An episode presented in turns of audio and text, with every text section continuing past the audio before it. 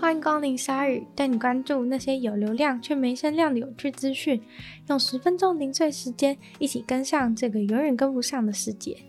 法国明年即将要将扑杀公的小鸡视为违法的行为，因为每年都五千万只公的小鸡会被挑出来切碎杀掉。或是释放一氧化碳，让它们直接死亡。因为公的小鸡不会生蛋，也不会长得像母鸡一样大只，所以被畜牧业者视为是没用的生物。法国将会是第一个，紧接着就是德国，他们会终结掉这个绞杀或是窒息公小鸡的做法。德国的话会在二零二二年五月全面终止。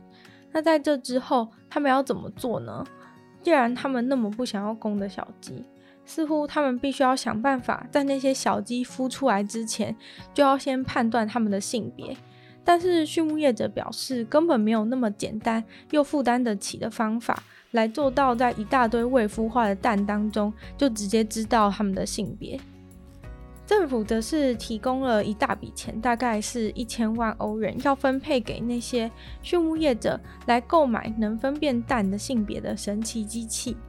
话说，其实，在二零零九年的时候，欧盟是允许大家在蛋孵出小鸡的七十二小时内，如果能用秒杀的方式的话，把公的小鸡一孵出来就秒秒杀掉是可以的。然后，除了公的小鸡禁止扑杀之外，以后小猪的部分也有可能有相关的规定。现在养狗狗的人带狗狗出去散步，通常都会帮狗狗捡它们的大便。至少我觉得现在在路上的狗大便比以前少很多了。但是如果狗狗在路上尿尿的话，应该就不太容易清理了。尤其狗狗在红绿灯的柱子或是电线杆这种地方尿尿的画面，大家应该都还算熟悉吧？但是其实狗狗每次在尿尿的时候，都默默的在搞破坏。他们当然不是故意的啦。但是经过日本警察的调查报告显示，电线杆和红绿灯的柱子倒塌，都是源自于被狗狗尿尿腐蚀。会有这种调查出现，就知道这个电线杆和红绿灯倒塌的状况有多么的严重。这些红绿灯柱子全部都是从靠近底部的位置直接断裂倒下。一般的红绿灯柱子正常的寿命是有五十年，但是却发现有一些红绿灯柱子才二十几年就倒了。于是他们就让警察的科学搜查研究所来调查这个奇怪的案子。结果一检测就发现，那些倒下的红绿灯柱子底部都是尿素，倒下的那根尿素附着量是其他没倒下的柱子的四十二倍之多。原来是狗狗尿尿的成分会腐蚀这些柱子，久而久之，底部一直被尿侵蚀以后，就慢慢的倒下了。真相大白以后，就知道哪根柱子是最受狗狗欢迎的。不过这样下去也不是办法，于是警察只好呼吁主人最好让狗狗先在家里尿尿过以后再出门。而兽医师也出面说明，让狗狗在家里尿尿的好处是比较能够掌握它们尿尿的状况有没有异常，鼓励大家培养出门前先尿尿的好习惯。有一只叫做松露的猫，它被救援之后，一直待在美国宾州的一家眼科里面帮忙。它跟着眼科医生旁边，帮助那些眼睛不好的小朋友们。原因是有很多眼睛不好的小朋友来看眼睛的时候，都会觉得很害怕，因为治疗的时候可能会用一些东西接近小朋友的眼睛，或是逼他们戴眼镜。而这个时候，松露就会主动的出现在他们面前，戴着好笑的眼镜，让他们觉得连猫猫我都可以戴眼镜了，你们也可以这样子的氛围。据说这只猫有非常多副的眼镜，每天都会随着心情选择不同的眼镜来佩戴。所有不愿意戴眼镜的小朋友，在看到猫猫戴眼镜之后，全部都不害怕戴眼镜，甚至主动的想要戴眼镜了。果然，动物是比大人说的话更有吸引力。上次有在一个鲨鱼牙齿卡在冲浪板上的故事中，稍微提到，虽然那个澳洲男子被鲨鱼咬掉一只腿，但是鲨鱼并不是故意想要咬他的事情。今天就来正式的跟大家分享一下鲨鱼去污名化的事情。很开心的，鲨鱼攻击这样子的用词已经要渐渐的走入历史了。因为鲨鱼凶悍帅气的长相，很多电影啊、故事都会加入鲨鱼主动攻击的这种桥段来增加精彩度，导致大家莫名的都有种鲨鱼会攻击人的印象。上周，日本的考古学家正好发现了一个三千多年前的人类骨骸。这个人类也算是命运多舛。